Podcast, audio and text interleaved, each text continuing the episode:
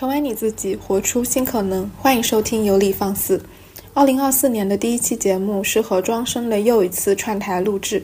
在本期节目中，庄生将和大家介绍肺病那些知道和不知道的知识。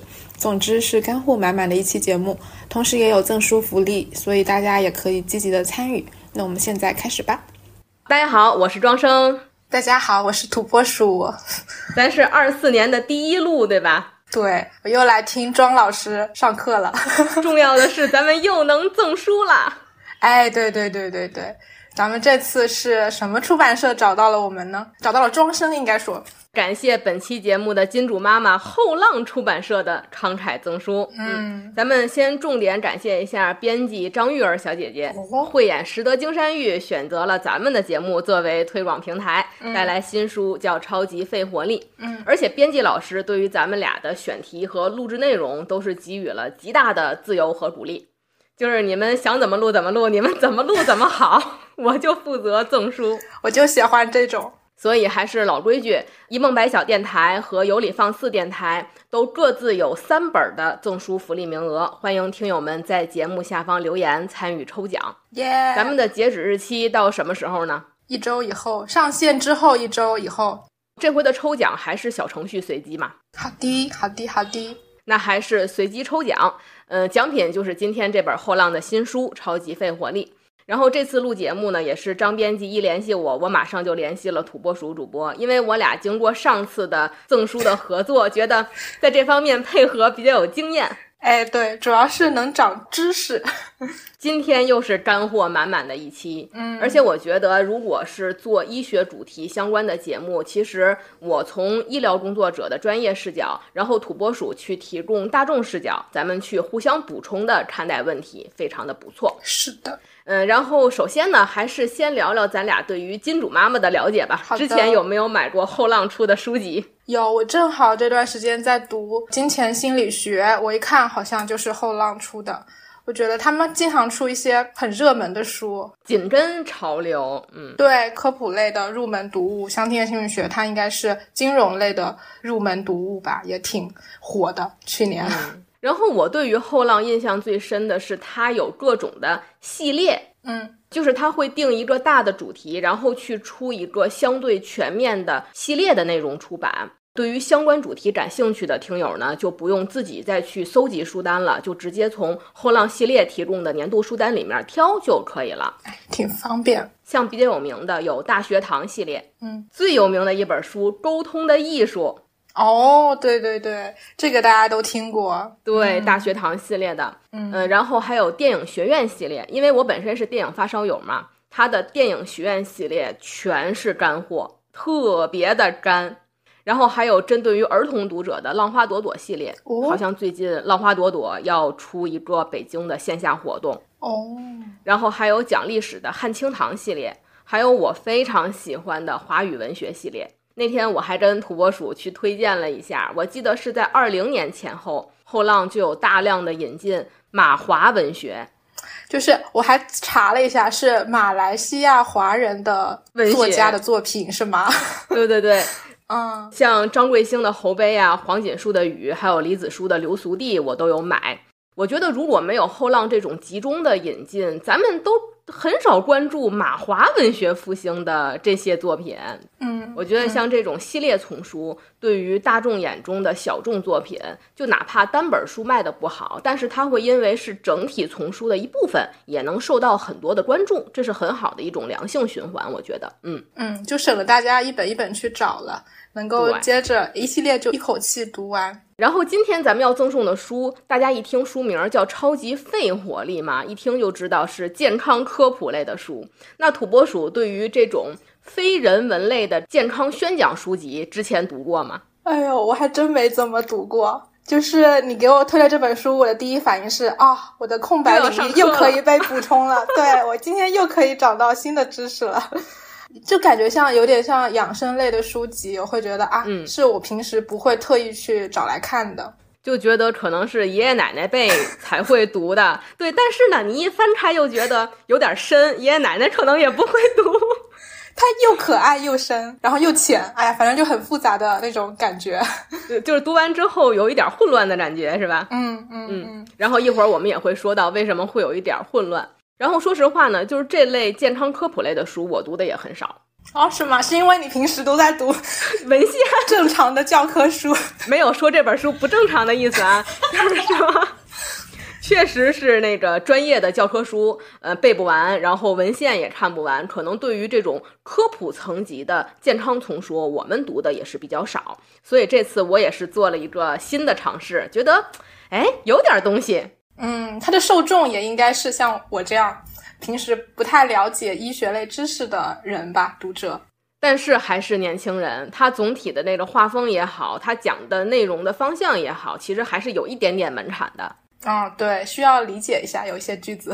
呃，然后尤其新冠疫情之后呢，大家对于肺的健康还有肺病的重视，我觉得都比以前要强很多。所以拿到这本书里面，它里面除了有针对性的去讲肺功能的一些知识，它还有一些锻炼肺的方法之外，还唤醒了我从前学过的很多像。人类肺部疾病的历史啊，然后那些重大的传染病事件啊，因为我本身就是学传染病专业的哦。然后还有我们身边比较常见的一些慢性肺病啊，它的治疗和发现，这种有很多肺部疾病，其实咱们通过看手、看脸是可以看出来的。哦，是吗？手也能看出来？能看，这个一会儿咱们都会提到啊。今天又是干货满满的一期啊，太妙了！就是这些没有死透的知识点在疯狂的攻击我，哎，太对口了。所以今天的节目呢，我们要从头跟大家聊聊人类历史上的和肺病的相爱相杀。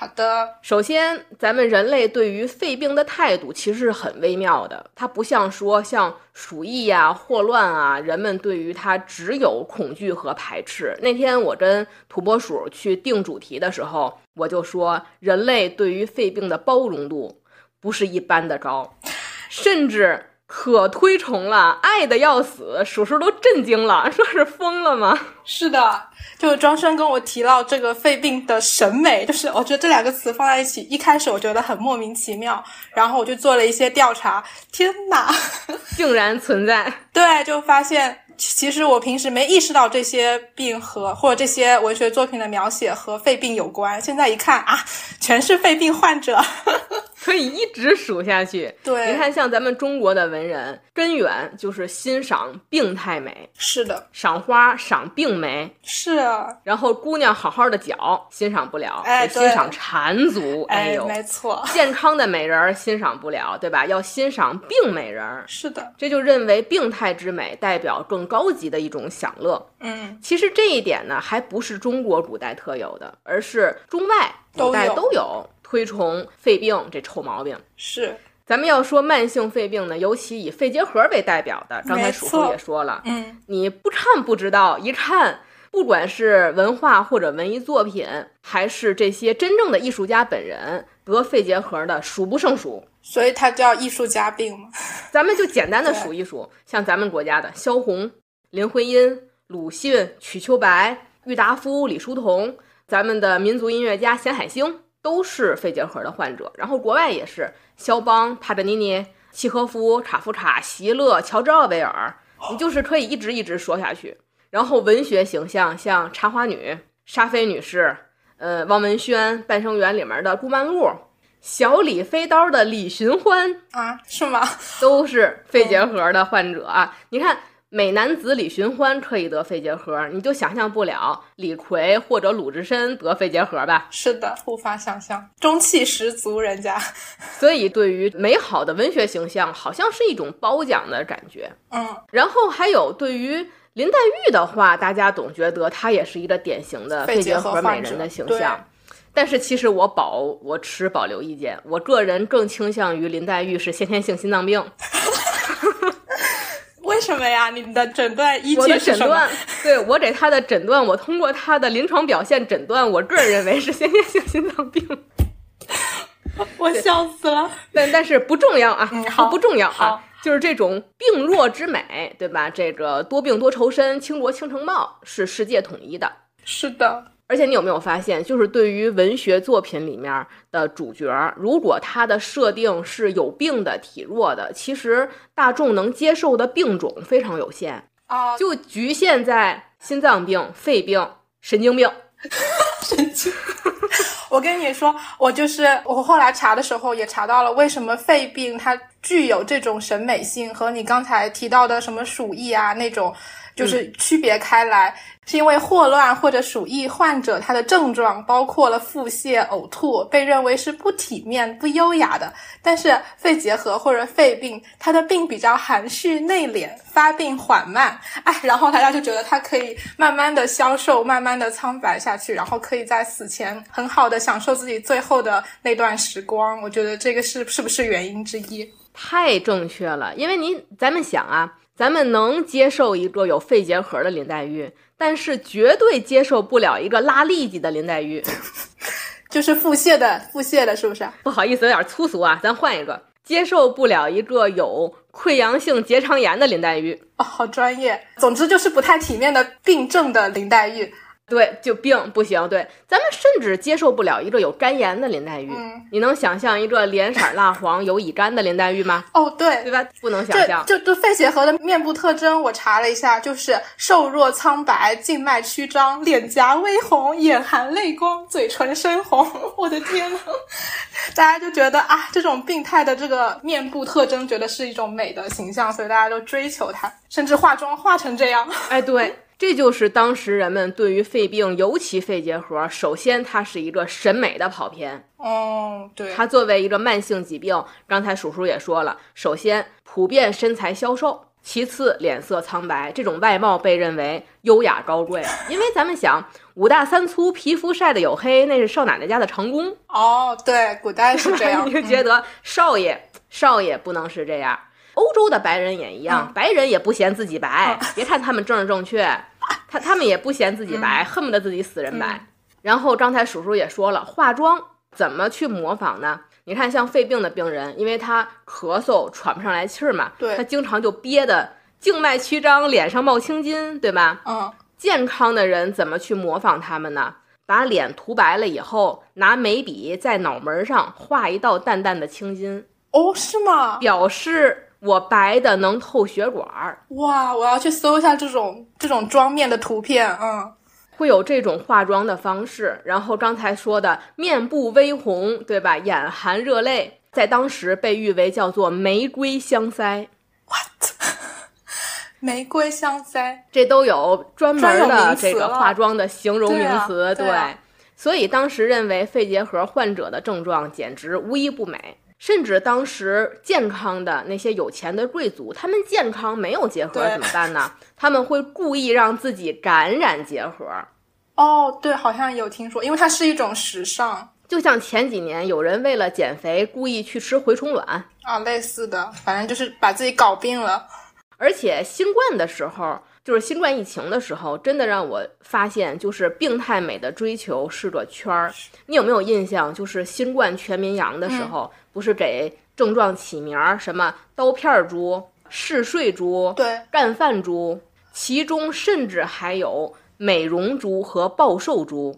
当时好多人在下面会留言说啊。姐，我好希望我也感染的是暴瘦猪啊！哎呀，我感染之后，我三天瘦了十斤呢！啊，接暴瘦猪，发烧之后，我的皮肤都变好了，我的痘痘都没了啊！哦，这个是美容猪，我也想感染美容猪，这个千万别不值当的啊！这都是精神文明倒退。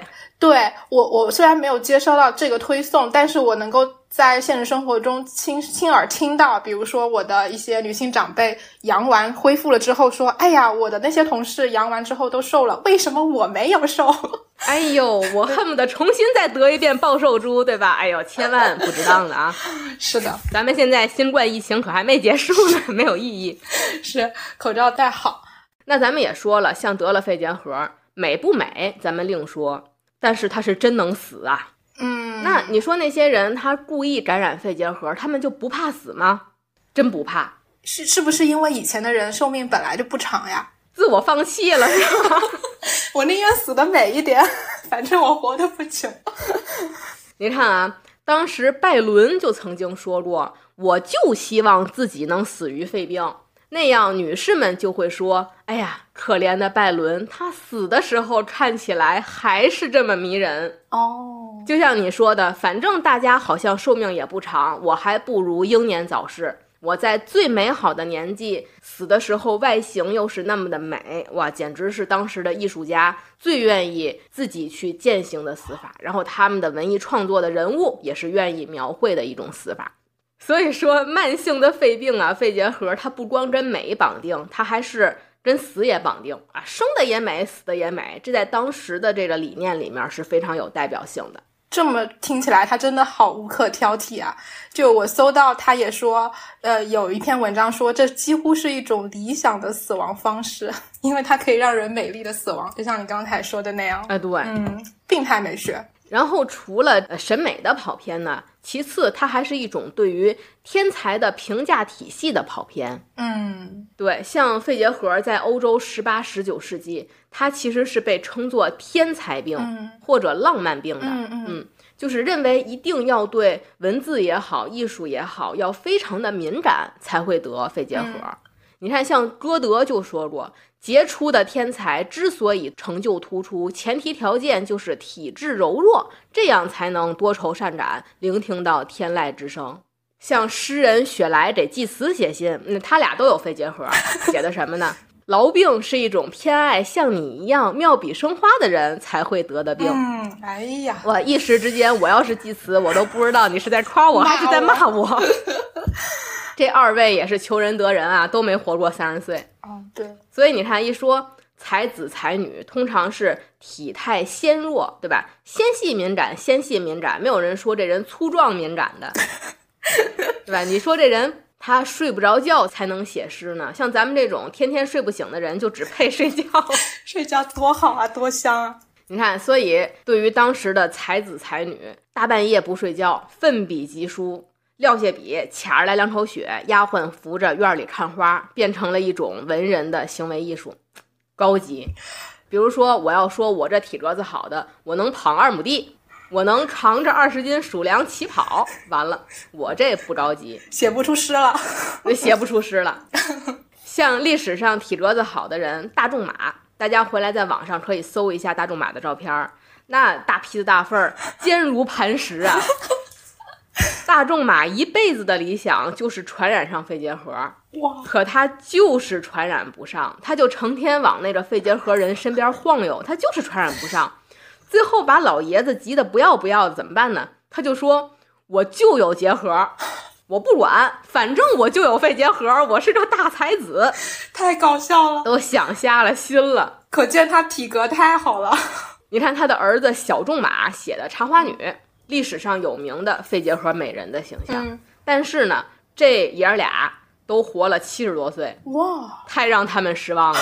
他们俩爷俩的体格都太好了。天呐，你看，就像你说的，大仲马当时就坚信最时髦的死法是什么呢？患有肺结核，情绪一激动就咳血，而且还要死于三十岁之前。就像你看，像肖邦，他虽然死于肺结核，但是当时的人认为肖邦不着急，因为肖邦死的时候三十九岁了，超过那个 那条线了，是吧？不行，对他比三十岁的门槛多活了九年，肖邦也不着急。所以你看，这非常可怕。就是大众被某一种流行文化洗脑之后，他会自己形成很多苛刻的标准。是的，咱们现在看来有点滑稽可笑，但是对于当事人来讲还是蛮危险的。是我们现在对标到现在，白瘦幼也不夸张了，是不是？相对而言，病态美的追求是个圈嘛？要不我说。然后我想要补充一下，就是因为你刚才提到了这个肺病的英雄主义的色彩，然后前面也提到了肺病的这种瘦弱的审美化的隐喻，然后我正好在调查的时候找到一篇文献，这篇文献我回头附在上面，这篇文献就讨论到肺病隐喻与性别身份的构建，因为我没想到肺病还能跟性别扯上关系。像刚才呃庄生提到的是有患肺病的女性患者，也有患肺病的男性患者，但是在文学作品中呈现的时候，这两个却有不同方向的去呈现。比如说肺病隐喻的男性叙事会更加的去强调肺病的道德化和社会化，就像你刚才提到了啊，它是一个天才病，然后患。病的男性，他他应该是郁郁不得志的那种类型，呃，应该是有更多的社会现实的隐喻的关照。就比如说，刚才有提到鲁迅嘛，然后鲁迅的药里面不是有人血馒头嘛？对对对，然后他就是革命革命者下狱的鲜血。染成的人血馒头，然后中间就有一些哎呀，很很英雄主义的那种社会现实的隐喻。然后这个是肺病在男性叙事中的一个体现，但是肺病在女性患者身上就变成了爱情病，然后变成了那种身体的病，让女性的身体更加的美好啊，更加的柔弱，然后满足的是男性作家的这种对女性的身体想象，然后让男性作家获得这种精神上的愉悦的。感受，但是这种肺病的审美化和意象化，在一些女性作家的笔下产生了一些颠覆。就比如说张爱玲，她会不去描写肺病给女性带来身体上的美，而是去很真实的呈现肺病给女性带来的痛苦，然后就是以这种方式来去去去审美化，然后去意象化。然后我觉得这个跟性别的关系，我觉得很有意思。刚才叔叔提到，就说称结核病为爱情病，就是它的第三个名称。你看，咱们说了，它审美的跑偏，天才评价体系的跑偏，其次就是对于情感的一个跑偏的描写。哦，原来有结构的。刚才你提到那篇文献，我还能再推一本书，这本书就叫《疾病的隐喻》。哦，有看到，对，就有分析过，他认为结核病被认为当时啊。被认为是能带来情绪高涨、胃口大增、性欲旺盛。结核病被想象成能够催发情欲，并且能产生一种超凡的魅力。哇，这是真的吗？这就是在文学作品里非常常见的女性患者，她病症的发热和她人物内心情欲的发热，往往会被结合起来。对，这两个就连结起来了。对，像很有代表性的沙菲女士的日记。沙菲女士，她在当时的社会环境会非常直接地表达对爱人的欲望和爱。她的肺结核在一定程度上就刺激了她的大胆和觉醒。她这个疾病在文学作品里面，它是有隐喻的。然后，叔叔刚才提到，如果一个作品里面去描写一个患有慢性肺病的男性，往往又会超脱爱情的领域。对，咱们再举一个例子，比如说郁达夫。郁达夫他本身有肺结核，郁达夫笔下的男性主角通常也都是有慢性病、非常瘦弱不得志的。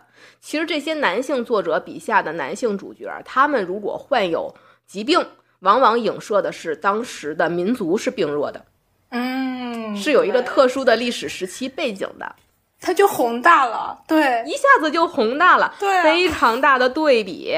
就是我，就是文化构建的不一样了。就是他在一个男权社会下构建的文化，他还是超脱不了男权文化下对男性和女性所安插的那种性别刻板印象。没错，没错，对。但是呢，咱们就是从现实角度来说呀，虽然艺术也好，这些艺术家也好，往往去赞美疾病，但是科学家恨不得用最 这个恶毒的词儿去诅咒疾病。诅咒。对，你看细菌学之父叫罗伯特·科赫，他就认为说结核病对于人类的危害，甚至那些最可怕的鼠疫、霍乱也应列于其后。哦，是因为文化的影响吗？对，它本身可能虽然说它的传染性和致死率都很高，但是它本身跟那些烈性传染病是没得比的。嗯，但是恰恰因为人们受到了文化或者说是外界环境的影响，去对它一个变态的推崇。导致了疾病的蔓延。你看，咱们都知道，像欧洲十四世纪黑死病死了三分之一的人口，其实十八世纪的肺结核，他们也死了将近四分之一的人口。天哪，一点儿也没少死人呐！当时被誉为叫做“白色瘟疫”嘛。嗯，其实现在大家我觉得也不能掉以轻心，尤其现在肺部流行病大爆发，特别是儿科的专家，他们就有提到过担忧，说未来。儿童肺结核的发病率可能会上升。嗯，因为反复的肺部感染对于小朋友的肺是一个很沉重的打击，不光是肺结核也好像白喉啊、百日咳呀，在未来都是有高发的可能性。所以说，这个东西不光是存在于过去，不光是存在于文艺界，也存在于咱们的现在，咱们的日常生活。对，所以说为什么咱们对于肺病不能掉以轻心呢？警惕起来。对，所以要读一下这本书，来了解一下肺部健康的养护。哇，时时刻刻你不忘了宣传。那咱们继续说啊，咱刚才说了是历史悠久的慢性传染性肺病，咱们再来说一下急性的传染性肺病。因为大家刚刚经历了疫情，而且有多少听友，就哪怕咱们现在这一刻还沉浸在这一波的甲流里面不能自拔，真的真的不少。我家人，我奶奶都还咳着呢。人类瘟疫的流行呢，咱们说最早是能追溯到一千五百年前，就是古埃及那会儿，对应咱们的就是夏朝、商朝的时期，那会儿人们就有明确的记录了，这是一场流行病，说明规模不小。嗯。然后像古埃及的瘟疫，后来人们研究认为是炭疽，是一种细菌性的传染病，是人畜共患病。那像后续人类的传染病，就陆续有天花啊、伤寒、疟疾、鼠疫，欧洲的黑死病就是鼠疫嘛。但是那会儿的流行病呢，还是以消化道疫情为主，包括像动物传播呀、蚊虫叮咬做媒介的一些传染病的传播。当然说这些瘟疫里面也有呼吸道可以传播的，比如说像鼠疫，它里面的肺鼠疫就可以通过呼吸感染；像炭疽里面的吸入性炭疽，包括麻风都是可以呼吸道传染的。就为什么咱们说肺很危险也很重要呢？但是呢，就是古代的瘟疫基本还是病从口入，消化道多一些，还有就是外界的接触。因为一个是那会儿的水清洁不足嘛，上下水道分不开；第二个就是人和动物天天亲密接触。那人类随着在这些方面的卫生条件，它一旦得到改善之后，其实相关的疫情就可以得到控制的。嗯，你记得就是前两年武汉大学不是报了好几个霍乱的病例吗？但是其实并没有引起霍乱的流行，甚至在他们学校里面，他们学校当时就封起来了嘛。但是对于他们学校里面都没有流行，就是因为咱们现在的上下水道是分开的嘛，所以很难再引起这种霍乱消化道疫情的爆发了。咱们现在也有抗生素了，也有疫苗了，很多古老的瘟疫其实是被控制住了。那这个时候，瘟疫的方向就开始朝呼吸系统转了。转折点就是咱们要说的举世闻名的西班牙流感大流行。嗯，然后那天鼠叔也应该也看了视频，做了一点。我给鼠叔分享了一些当时的纪录片的视频。嗯，西班牙流感呢是在一战的时候，一九一八年，当时呢是一种新型的流行性感冒，横扫美洲、亚洲、欧洲，保守估计死了五千万人，不保守估计死了一个亿。嗯，但是那会儿全球人口才十七亿啊，所以说已经是人类历史上非常严重的传染病了。始作俑者可以说是战争一战的爆发嘛，它是硬是让这些不同免疫背景的人聚集在一起吃喝拉撒，嗯，然后军队还得做饭，自己养鸡养鸭，人和禽密切接触，对，医疗卫生又跟不上，所有的危险因素都集齐了。那么，为什么西班牙流感在人类历史上这么重要呢？其实还不光是因为死人多，而是因为它是一条分界线。打这条线开始，人们意识到了病毒的危险性。哦，就是在那之前，大家的目光都聚集在细菌，很多的流行病也是细菌引起的。就是一战的时候，虽然人们已经发现了世界上有比细菌还小的微生物，病毒已经被发现了，但是人们对于病毒不了解。对于它的危险性啊、传播性、怎么培养，全都不了解。但是从西班牙流感之后，呼吸道病毒的大流行登上了历史舞台，就开始频繁的发生了，开始受到重视了。对，之前我人土拨鼠还推荐过一本书，我特别特别喜欢的书，叫《人类大瘟疫》。嗯，对，有兴趣的读者可以读一下。那本书里面就有讲到西班牙流感在历史上的一个重要性。嗯，但是它里面呢也有提到说。西班牙流感的大流行造成这种难以遏制的严重后果，很大程度是因为医学界医生和科研学者的傲慢。为什么？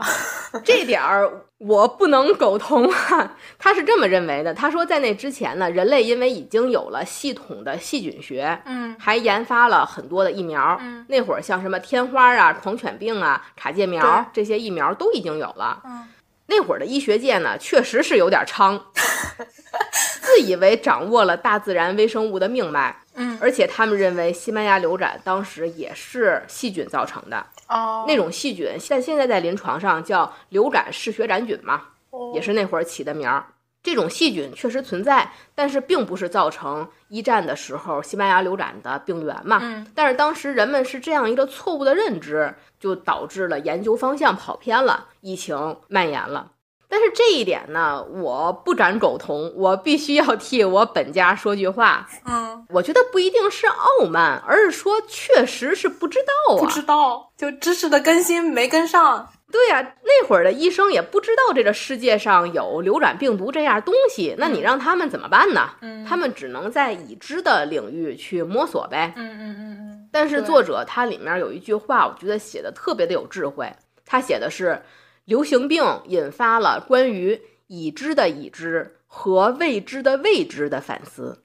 啊，让我捋一下，对已知的已知和未知的未知。哎，庄生展开说说吧。你看这句话怎么理解啊？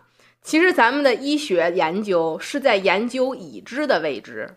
哦，对，我得在一个已知的范畴里去探索我认为我还不知道的东西，是吧？Bingo。嗯，我们对于未知的理解是有局限性的。世界上有很多我们未知的未知，是我们只能承受的，我们不可能去解决得了的。嗯，对。同时，我们已知的已知，真的是已知的吗？哦，它还是可以迭代的。确定不是我们自大的想象吗？哎，所以这句话，我觉得是这本书写的最精彩的一句。精髓可以是世界观了。但是如果说是人类的傲慢和猖狂导致了疫情的蔓延，我是比较同意的。因为包括像西班牙流感也好，还有中国的古代特别有名的有一部电影叫《大明劫》，讲的就是明代的一场中国的大瘟疫。就这些疫情都是发生在战争期间的，是发生在军队里的。这一点，不管是在哪个国家、哪个地区，古今中外都一样。战争是瘟疫的温床。嗯，而且在战争中发现的瘟疫，不管是因为政治原因也好，军事策略也好，都不能大张旗鼓的去管控宣传。对对，这都是难以控制的因素。你发给我的那个视频里面，我就看到了这个西班牙大流感，最后让大家都被迫停战，因为双方的青壮年都死的太多了，都死的差不多，是吧？对。所以有句话叫“瘟疫从未离开人类，也从未在历史中得到教训”。嗯，对，不管是瘟疫这种流行病，还是说像咱们刚才说的肺结核啊、肺心病这种慢性病，咱们的对于他们的态度都免不了受到外界环境的影响。呃，政治文化的因素会左右我们对于疾病的认知嘛。而且我还发现历史是个圈儿，我又开始要开始说阴谋论了。在在今天咱们的节目非常的不科学。都是阴谋论，我喜欢听。你看，从西班牙流感到甲流、新冠，总有那么一个倒霉国家在里面充当搅屎棍。哦，这个国家是谁呢？大漂亮国。像西班牙流感，咱们虽然叫了一百年西班牙流感，西班牙流感，其实它的病源地根本就不在西班牙。没错。有没有一点似曾相识？就是新冠疫情的时候，刚开始欧美国家也企图把它定义成汉武汉流感、武汉病毒。对，所以说历史是个圈嘛。西班牙流感的溯源现在基本上有三个流派，嗯，一种是源自法国，一种是源自北美。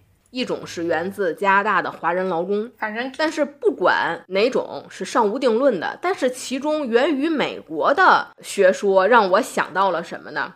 就是新冠是二零年爆发的，对吧？嗯，其实，在一九年的时候，美国就爆发了一种严重的新型肺炎，美国把它定义成电子烟肺炎，而且当时他们还发表了很多相关的研究和学术学说，就是说他们研究了。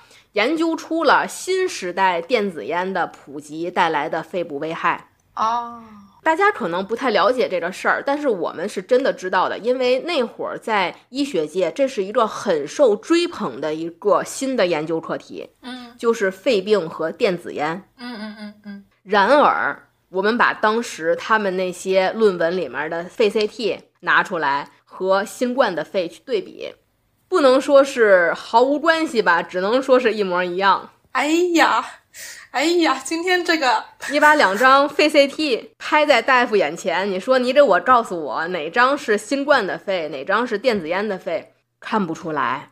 感觉今天的节目是有点像侦探节目，线索对上，时间线和证据。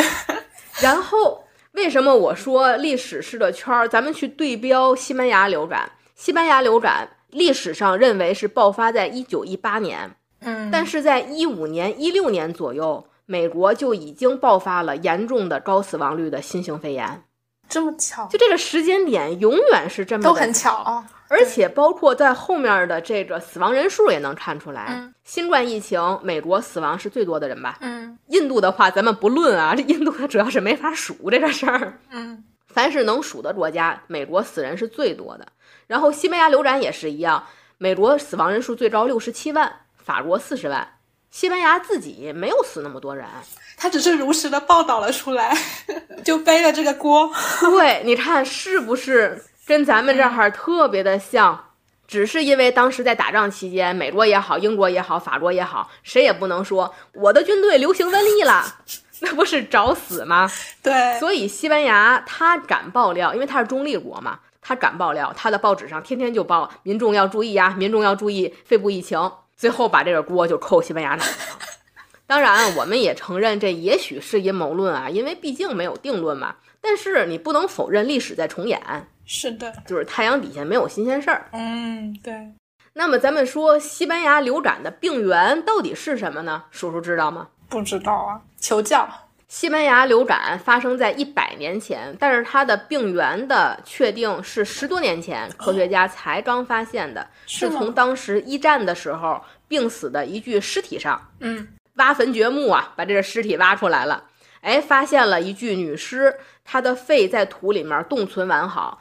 科学家从肺里面分离出了病源，就是 H1N1，好好耳熟啊，就是咱们现在 每年都在大流行的甲流。天哪，所以并没有结束。有没有一种和一百年前的人时光交汇的感觉？对上了，对上了，是的。但是为什么咱们现在没有说再疯狂的那么死人呢？只是说这一百年它的独立毕竟是减弱了，而且咱们现在有甲流的疫苗了。所以说没有重复当年的惨案，所以说大家一定要记住疫苗的重要性。它真的这病毒真的老不死，它病病毒的威力减小了，但是它存活率真的感觉看不到尽头啊。以前可能是十年、几十年爆发一次，现在你看甲流，咱们年年都有爆发，对吧？嗯，对。那除了一战的西班牙流感，后面咱们印象很深刻的这种呼吸道的疫情，就是九七年的香港禽流感 H5N1，哎，对，零三年的非典 SARS，是的，一七年的香港禽流感 H 七 N 九就这几个疫情，咱们应该是比较熟悉的。其实，在这期间呢，还有两次重要的流感大流行，只是说是咱们这代人，甚至咱们的上一代都没有记忆了，因为毕竟年纪太小了。就是一九五七年的被称为亚洲流感的 H 二 N 二还有一九六八年也被称为香港流感的 H3N2，我就发现了乡长在传染病史上简直是好惨啊，浓墨重彩的一笔啊！对，这两个传染病之后，后面才是九七年的 H 五 N 一然后是零九年的 H 一 N 一一七年的 H 七 N 九这些都是流感病毒，然后零三年的非典，二零年的新冠。还有 MERS，你听过吗？M E R S 没有，MERS 叫中东呼吸系统综合症。哦，有这个翻译我就听，翻译过来就知道了。啊，这三种是冠状病毒。刚才咱们说的那个 H 几 N 几是流感病毒。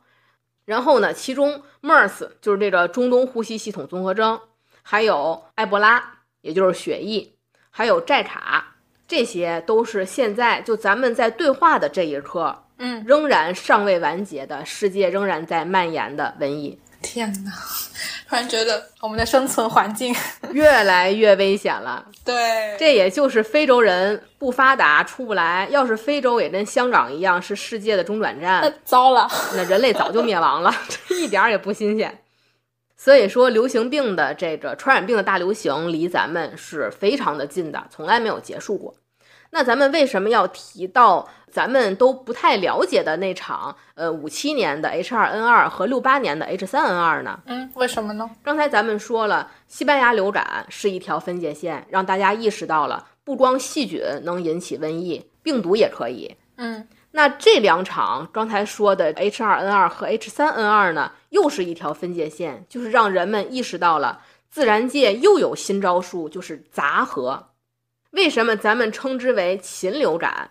就是这些东西，它以前是鸟身上的，哎，它忽然人们就发现了，有些瘟疫是从鸟身上到人身上的。哦，禽流感或者说是鸡瘟是可以传染给猪的。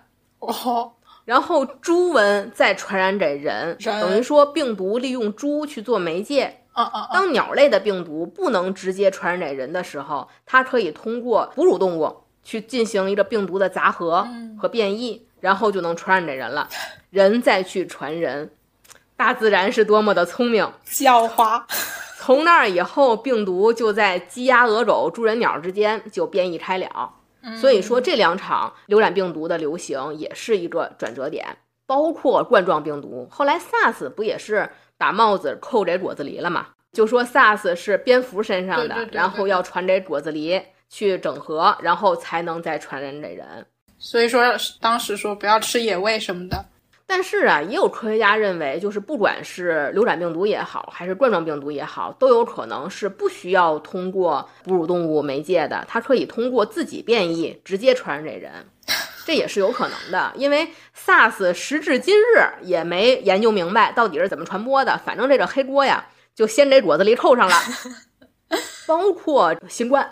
嗯，对吧？咱们现在也不能确定它到底这传播途径是什么，但是大家可以知道，这种传播途径在自然界是就是在不停的变化的嘛，就有一种防不胜防的感觉。这些病毒，嗯，然后咱们刚才说的呢，都是属于感染性的肺病，是有明确的病原体的。然后还有一类肺病更常见，就是在咱们身边的非感染性肺病，比如说像肺气肿啊、肺间质病、肺癌。还有现在普遍到可能人人都有的肺结节，人人都有，是的，对，人人都有，你我也有。还有老年人的像 COPD，慢性阻塞性肺病，老年人的头号杀手，肺心病、呼吸衰竭，还有比如说特殊工种的吸肺、尘肺。啊，对对吧？像现在我觉得少一点了，但是在咱们国家就是快速建设时期，大量的建筑工人或者煤矿工人不都有这尘肺病嘛？大家回来可以在那个小破站上搜一个纪录片，就是讲吸肺的那个纪录片，非常的感人。反正就是现在的肺，嗯，大家肺功能也是都不太好，现在的环境也是不太好。对，再加上生过这一场病，新冠这一场，以后还会不停的再生。太惨了。那咱们开头就说了很多的肺功能不全，在发病初期是有体貌特征的先兆的，大家可以自己关注一下，就是面部和手部的一个变化。对手怎么看？首先面部的哦，先说面部好。首先面部非常简单，面部典型的肺心病面容，总结一下就是嘴唇发紫，脸色发白，双颊泛红，两眼无神。哦。跟前面的描述有一些相似之处，相似之处，但是咱们不把它认为是美。美啊，对，咱们认为这是一种缺氧、缺血、缺精神儿、不美的表现。那是对，大家可以去关注一下，这就是典型的肺心病面容。然后我们手上的变化啊，叔叔非常关注的，咱们手上的变化来了。对啊。手是怎么看的？第一种典型的叫做杵状指，什么东西啊？什么意思？就是铁杵磨成针的杵。哦，特别尖是吧？不是特别尖，是手指头尖儿变得不尖了，那就是肿了，是不是啊？对，但是它只是手指头尖儿的第一个指节变肿了。它是这样子的，就是患者的手指头或者脚趾头，它的末端发生了增生和肥大。哦，是是不是因为血液送不过去啊？没错。这就是肢体末梢的血运运养达不到了，不光是手指发生了一个增生和肥大，包括手指甲也是，你的甲床也会变宽，然后手指甲会变得又圆又厚的拱起来，就导致你的整个手指头尖儿就像鼓槌儿一样蓬起来了。天，这就叫杵状指。啊，那还挺明显的，确实。没错，这种呢是慢性肺功能受损的人，它是一种不可逆的病理变化。啊，大家回家可以观察一下。然后第二种呢叫指端发干，不是干燥的干啊，是左边一角丝儿，右面甘甜的甘的甘。哦，就是缺氧的意思。手指头、手指甲，甚至说半个手掌都呈现青紫色。天呐，那那可太缺氧了啊！非常紫，紫湛蓝那种紫，指甲盖蓝紫蓝紫的。哇，天呐，那太严重了吧？对对，像这种呢，也是因为肢体末梢的供氧不足、供血不足。因为有营养的肉是粉嫩嫩的，缺氧的肉才是青紫色的。是的，对吧？这就叫发干。一个是把人体的末梢憋紫，一个是把人体的末梢憋大，这都是肺心病的一个典型的症状。然后还有一种现象呢，大家可能听的比较少，叫做雷诺现象。那是什么意思？也叫间歇性手指皮色改变，尤其冬天，就是手拿冷风一吹，变得惨白惨白的。咱们刚才说的青紫青紫的不行，变得惨白惨白的也不行。嗯，而且它变惨白呢，它还不是说。十个手指头都变惨白，它可能就变两三根儿，别的手指头还是粉嫩嫩的，就这两三根儿白的跟假肢似的，甚至说，比如说就白一截儿，白的跟假肢似的，这就叫雷诺现象。其实它的病因很多，比如说有微血管系统紊乱，也有可能是结缔组织病啊、动脉粥样硬化呀。但是这些病会随着发展，最终影响肺功能。嗯嗯，它的结局就是间质性肺病，或者说是呼吸衰竭。对，所以说这些手部的症状都是咱们身边一些慢性肺疾病的一个体态的表征。就是之前有一种说法，说手是第二张脸，现在是真是手和脸都能 是关键症状，一点儿没毛病。对，嗯，你接着说。嗯，然后呢，就是肺结节，刚才咱们也说了，人均肺结节。这一点呢，也大家我觉得也是不用太担心，因为现在肺结节问题属于什么呢？就是你剁你也麻，你拍你也有。主要是因为现在动不动就拍 CT，CT 的精度它比较高嘛。像以前的人，他不是说肺没有结节，只是说 X 光拍不出来而已。明白了。而且说肺有小结节，其实是很正常的。哦。就像咱脸上还有疙瘩有痘的时候了，对吧？对。你凭什么要求肺就得一马平川呢？对。像比如说这个现在空气质量不好，经常有雾霾，肺有小的炎症很正常。而且这些结节呢，跟痘也差不多。像皮肤上的痘，有的炎症它消失了，痘也就消失了。但是有的时候它就落下了，它消失不了，变成了一个小斑痕或者小硬结儿，都是有可能的。所以说这种小结节发现。比较常见，但是真正能癌变是少数的。就像你说脸上的痣能癌变的肯定有，但是是比较少的。所以说现在大家发现的多，也不用说太过担心，就是持续观察就好。嗯嗯嗯。那咱们说了这么多，这肺那么重要，然后环境又这么的危险，我们要怎么保护呢？哎呀，怎么保护呢？就丝滑的引出了今天这本书，赶紧的，超级肺活力。对对对，突然有，突然想再去二刷三刷一下，到底应该怎么提高肺活力，对吧？对，认真看一下。但是咱们必须要说实话是什么呢？就是咱们人为的想要通过。自己有意识的去改善一个器官的功能，真的能有效的做到的手段其实不多，是吧？大家也不要抱有太大的希望。希望。但是，嗯，但是就是尽我们的努力去尝试一些方法，咱们也不能说彻底摆烂，对吧？咱们该去锻炼，该去保养也是要做的。嗯，那是。然后像这本书呢，它提出的方法主要是锻炼呼吸肌。不是 ECMO 啊，不是机器的机，是肌肉的肌，就是呼吸的时候会涉及到的胸腔肌肉。对，就像土拨鼠，你举铁，对，练的是肱二头肌，是一样的。这些内脏运动需要的肌肉一样可以被锻炼。对我看了里面那些呼吸机之后，我感觉就是我们平时训练的时候会有练背日和练胸日。我感觉练背日和练胸日的那两天，就是练呼吸机的那两天。哎，一点儿都没有错，跟你说吧。就是好多人觉得外部的肌肉是不是跟内脏运动的肌肉就没有关系了？有关系。其实人的肩颈背部的肌肉和肺疾病是有一个相互关联的。像有的人他肺癌，他发现肺癌就是因为自己后背疼，他以为是颈椎病，其实是肺病。哇，身体真的是一个系统。没错，这是非常常见的。所以说，咱们去锻炼内脏运动需要涉及到的肌肉，嗯一样是可以让内脏更有劲儿。咱们说白了就是更有劲儿，它的功能自然就更好了。对，嗯，然后呢，其次就是这本书它也有提到一套锻炼呼吸肌群的动作训练方法，是它是配有彩图的，就是大家也可以试一下。它是有点像瑜伽体操的感觉，虽然我也不练瑜伽，但是我觉得有一点像。嗯就是去锻炼呼吸肌。然后这本书除了运动的方法，其实还有很大一部分是讲肺的重要性。对，就刚才叔叔也说了，人是一个整体嘛，它肺的作用不仅仅是呼吸，它对于人的整个内环境都有影响。对，它会影响神经系统啊、免疫系统啊、心血管系统啊，它都是一体的嘛。嗯，然后鼠叔在读书的时候，对于书里的内容有什么印象比较深刻的点吗？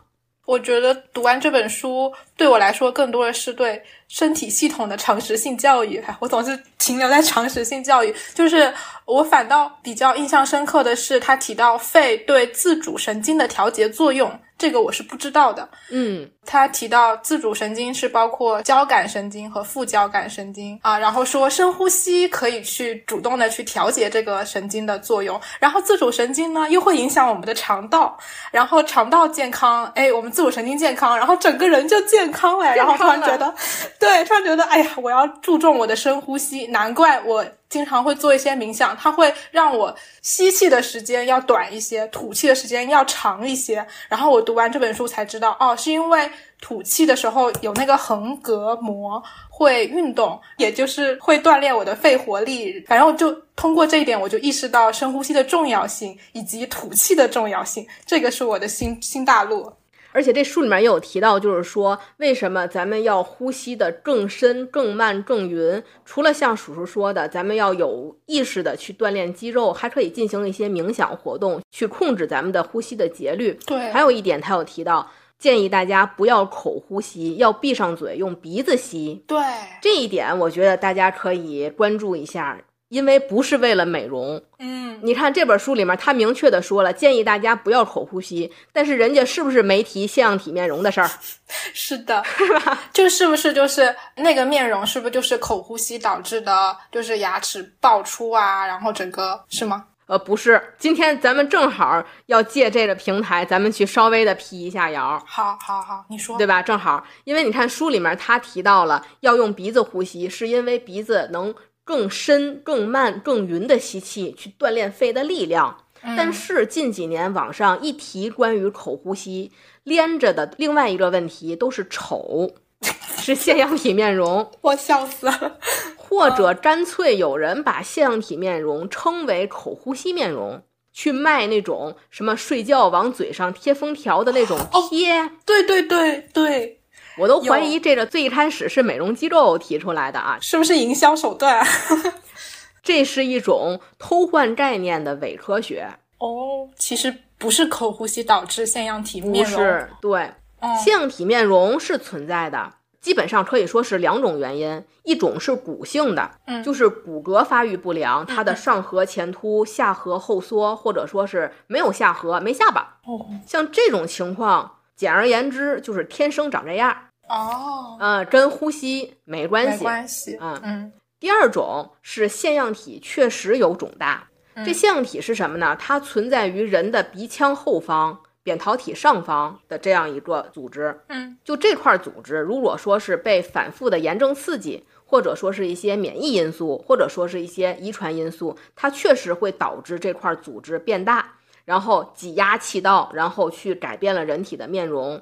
但是口呼吸是它挤压了气道的结果，哦，它是果不是因它把鼻腔给堵上了。哦，对，人拿鼻子不够使了，不得已拿嘴去呼吸。所以说，口呼吸是症状表现，是结果，而不是原因。嗯嗯嗯，不是原因，不是原因，不是原因。咱重要的事儿说三遍 说一啊！百遍，所以大家要解决的是，发现有口呼吸的症状之后，去检查是不是有腺样体有炎症，或者说有慢性鼻炎、有慢性扁桃体炎，或者说鼻咽部有没有什么肿块儿啊、肿大呀，去挤压了你的气道，导致了你去用嘴呼吸，而不是说我强制的往嘴唇上贴封条。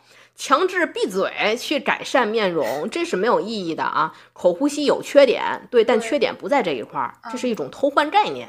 对，哎，那我们说一下口呼吸真正的缺点吧。这本书里面就是有提到，它是无法过滤掉那些细菌，是吗？对，因为鼻子里面是有鼻毛的，鼻毛是它的运动是可以阻挡细菌病毒的入侵的。所以说，病毒的感染，如果说你用鼻子呼吸，虽然也会感染，但是它有鼻毛的阻隔，相比来讲，它会阻挡掉一部分有害的物质。嗯，但是你要拿嘴的话，是绝对没有的。其次呢，如果是口呼吸的话，你会让嘴里的环境口水变干，对，这样的话也会导致你一个口腔的微生态的环境一个变化，会导致龋齿啊。或者是嗓子的一个咽炎啊，这样的一个情况，是的，对，嗓子也会变。然后还有一个非常有害的呢，就是人口呼吸会难免的呼吸急促，对吧？为什么经常说一紧张的时候你要深呼吸？嗯，比如说你去面试紧张，让你深呼吸，让人冷静下来，而不是说你紧张你赶紧拿嘴喘两口，越喘越紧张，对吧？很多人的呼吸用口呼吸都是不自觉的，又浅又快。我想到狗狗，狗狗的那个，哎，对对对，口呼吸的那个状态，的，对对对，没错，它就会让人进一步的表现为神经紧绷亢奋。哦，但是这种过度亢奋，过一会儿，整个人就会疲惫没劲儿，整个人特别的累。明白了，这就会导致一个恶性的循环。嗯，对。所以说，刚才鼠叔也有提到，就说这本书从神经系统，它有一部分的知识，让你觉得哎，非常的新颖。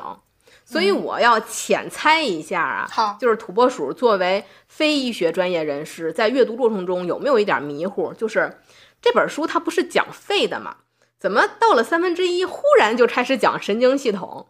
哎，讲到一半又开始讲肠道健康，这为什么？就是一起讲，有没有这种黑人问号脸？对，而且他不光讲这个，他还讲到生活中，然后而且他无论讲到什么，他最后都能绕回来，答案就是要锻炼肺部，就是感觉怎么绕回来的？对，迷宫刚进去，他突然给我直接直走，就到了出口那种感觉。然后这些问题呢，我觉得要从这本书的作者的背景去解答。嗯，就是这作者叫小林红杏嘛，他是号称日本自主神经研究第一人。哇，这么厉害！嗯，他的专业就是神经系统研究的领域，所以说，包括他后来回他的母校附属医院开设的叫日本第一家便秘门诊。读到了。对，所以说他为什么一会儿讲神经，一会儿讲呼吸，一会儿还得讲消化，这都是他的专业领域。对，但是他开便秘门诊也是从消化道和自主神经的关系下手的。对，因为人的自主神经它就是分成交感、副交感和肠神经三部分。嗯嗯嗯。所以说有一个形容叫人类的胃肠系统是人类的第二大脑。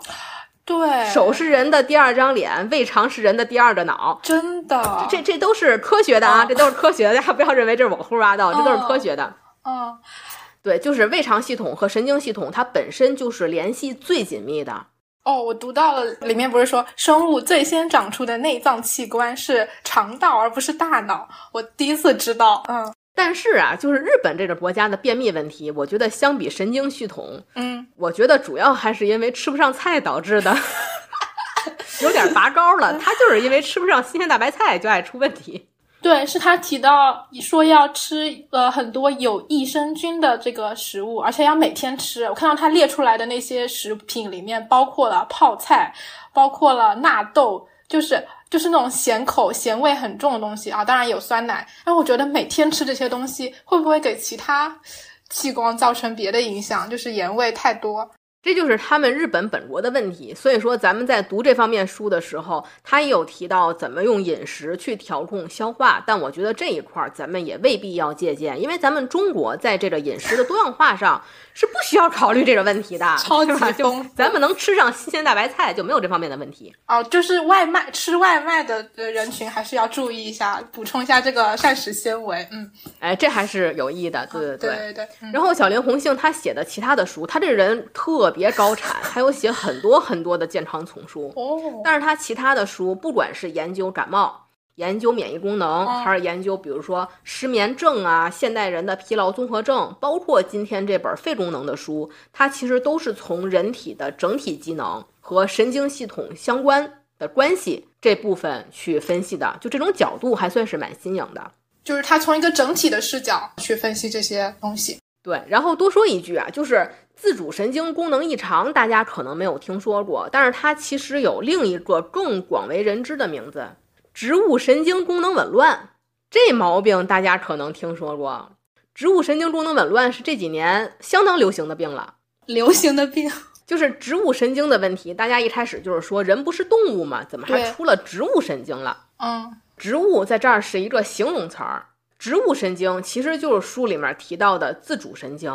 哦，就是包括了那三条道。对对，它是这样子的。我看怎么能简单的这个神经系统啊，这是当时上学的时候的一个难点啊。上课啦，咱们怎么简单的去说一下啊？就是人的神经，的，中间一条大椎，嗯，脑子和脊椎，这是中枢，嗯，然后中枢的外面周围就是外周，就是外周神经。嗯，然后外周神经分成运动神经和自主神经。哦，运动神经是控制人体的四肢运动的。就比如说，我看见地上有十块钱，脑子就跟手说：“你赶紧把这十块钱捡起来揣兜里。”嗯，手就去捡了。嗯，手没有自主性，它得听脑子的，对吧？但是自主神经系统呢，它是有自主性的，它控制的是内脏的运动，并不能说脑子跟心脏说：“你别跳了”，心脏就不跳了的，必须得自主。所以说，自主神经就有点像自然界的植物。嗯，就你虽然不能指挥大树，你也快点去马路上给我跑两圈，但是人家大树自己生长的好好的。是的，是的。所以说，自主神经的作用就是像人、像大树一样，自己能好好的活着，自运转。对，然后自主神经也就是植物神经系统，嗯，又分成交感神经和副交感神经，大家可以简单的理解成人体状态的油门和刹车。为什么现在人植物神经功能紊乱？简而言之，就是油门亢奋外加刹车失灵。像咱们最简单的，比如说大家失眠，睡觉之前看手机，这就是典型的电子产品蓝光去引发的一个副交感神经失调，就是大半夜的刹车失灵了，你还猛踩油门啊？对，是这样的，越刷越兴奋。但我觉得和看的内容也有关系。你要看帅哥美女，可能睡不着觉；你要说拿手机去看微积分、看文献，对你瞬间就能拥有婴儿般的睡眠，笑死了。所以说，书里他说的就是说，你想要恢复人体的正常的功能，它其实就是去平衡油门和刹车的关系，让你油门不要那么猛的给油，然后让你恢复刹车的功能。对，那么书里的说法就是通过肺功能变强。用呼吸去影响副交感神经，去恢复一个刹车的功能。这样的话，它的理论闭环就是锻炼呼吸肌，让肌肉增强，让肺功能变强，去更深、更有力的呼吸，就能增加副交感神经的活性，油门刹车就平衡了。然后。植物神经系统，也就是自主神经系统就稳定了，这样它再去改善它所控制的内脏的功能，包括肺、心、肠道、血管、血压等等等等，形成了一个人体内环境的一个良性的循环。这个逻辑是没有问题的。嗯，所以叔叔就说，看书的时候意识到了人体是一个整体，这就是大家经常说中医是调整体，西医是哪儿疼治哪儿，这也是一个误区。西医也是讲整体的。我们也讲这个环境啊，那个系统啊，并不是说全是哪儿疼治哪儿。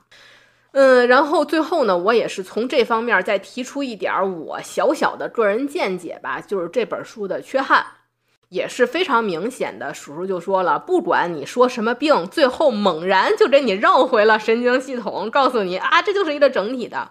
这就是因为像作者他是研究自主神经出身的嘛，他难免就是看什么问题都往自己的专业上靠。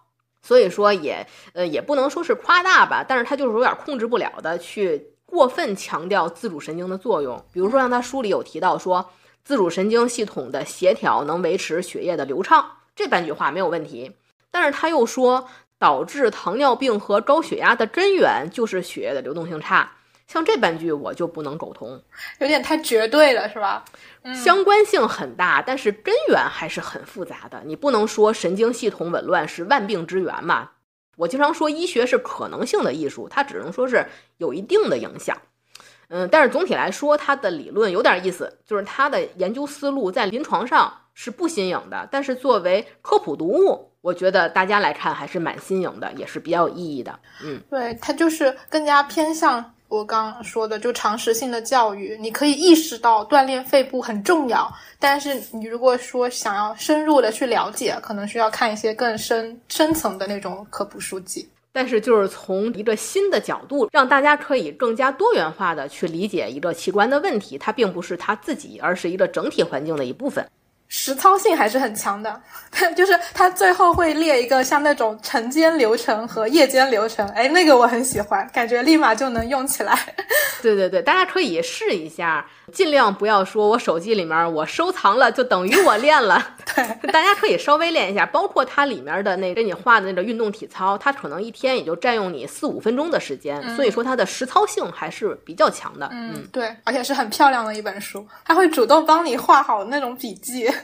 就你不带笔都可以读，它的设计让你一看就知道是一个日本人出的书，就是非常的卡通漫画，对，很可爱。还有那些那些什么各种神经，他都会画那种漫画，让你觉得易读性、可读性很强。对，要不然本来神经系统这一个章节本来也是书里的难点之一，但是他这样读起，他给你画完图之后，让你觉得还挺好理解的，是的，很好的入门书。那叔叔还有其他的要补充的吗？哦，我还想说一个我的启发。就是这里面书还因为提到了跟肠道的关系，然后还提到了呼吸的关系。它有一章在说，你需要让一切都慢下来。然后慢慢的呼吸，慢慢的你就能调节你的神经，然后调节你的肠道，然后你整个身体就健康了。然后我就意识到我为什么我胃不好，原来是我平时吃饭太急了，对，吃饭快，然后平时也容易焦虑急。然后读完之后，我就是说一整个要慢慢的 来去应对我的生活日常。你这点说的特别到位，让我们的生活要慢下来，慢下来，对。那今天呢，我们也是对于肺病的一些历史还有临床表现进行了讨论，也是最后希望大家的肺都能健健康康的，然后大家的生活节奏能够慢下来，能够更加的健康。对，那如果您喜欢我们的节目，欢迎点赞、订阅、转发、收藏，以及在节目下方留言参与抽奖，获得后浪的这本《超级肺活力》的赠书。嗯，那谢谢大家今天的收听，我们下期再会。谢谢庄生，拜拜，拜拜。